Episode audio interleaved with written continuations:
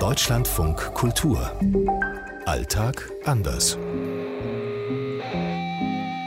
Hier in Tel Aviv ist es gerade 8.40 Uhr. 6.40 Uhr ist es hier in Rabat. Es ist 8.40 Uhr in Nairobi. In Rio ist es 2.40 Uhr.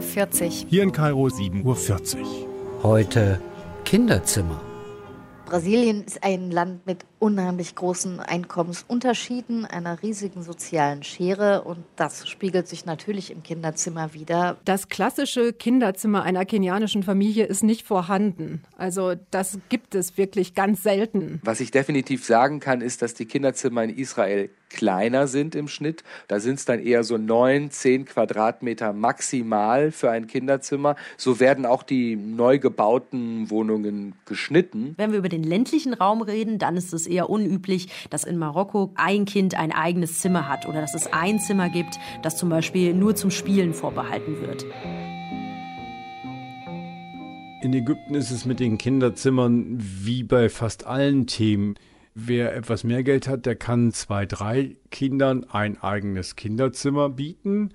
Manche Kinder hängen sich der Poster an die Wand oder haben da Spielekonsolen und auf dem Land fehlt das Geld dafür, dass man sich solche Luxusgüter überhaupt leisten kann. Und die Kinder müssen sogar zusammen mit ihren Eltern in einem Raum leben. Hier in Brasilien kommt es vor, dass manchmal zehn Personen tatsächlich in einem Zimmer schlafen müssen. Und da wird dann auch mal eine Hängematte nochmal über die Matratze gehängt, die dann halt tagsüber wieder abgehängt wird. Also so ein eigenes Zimmer ist eben schon Luxus. Was ich besonders spannend finde, ist, dass Kinderzimmer in Israel sich oft im Bunker befinden. In vielen israelischen Wohnungen gibt es den Mamad, ein Zimmer, das vorgeschrieben ist gesetzlich für Neubauten seit ein paar Jahren, ein verstärkter Raum, der auch luftdicht abgeschlossen werden kann.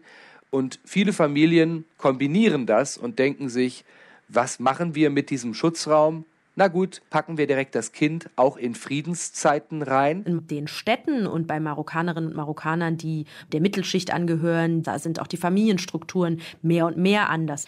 Die Menschen haben weniger Kinder als im ländlichen Raum und deswegen ist auch die Wohnsituation eine andere. Das heißt, die Wohnung ist größer.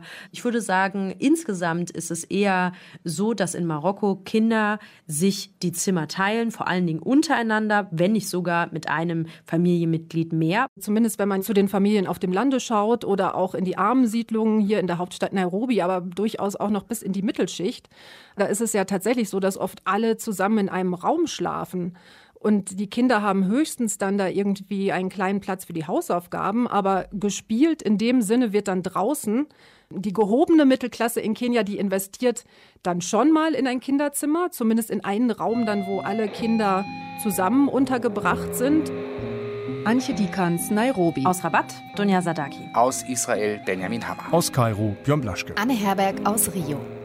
Wenn in Brasilien ein Kinderzimmer eingerichtet wird, dann muss man sagen, ist Brasilien schon auch noch eine sehr konservative Gesellschaft, wo so ein bisschen die Gender-Farbenlehre gilt. Also die Familienministerin von Bolsonaro, nur um das mal nochmal einzuordnen, die hat ja auch gesagt, für Mädels gibt es rosa, für Jungs hellblau. Also das kommt schon auch von oben.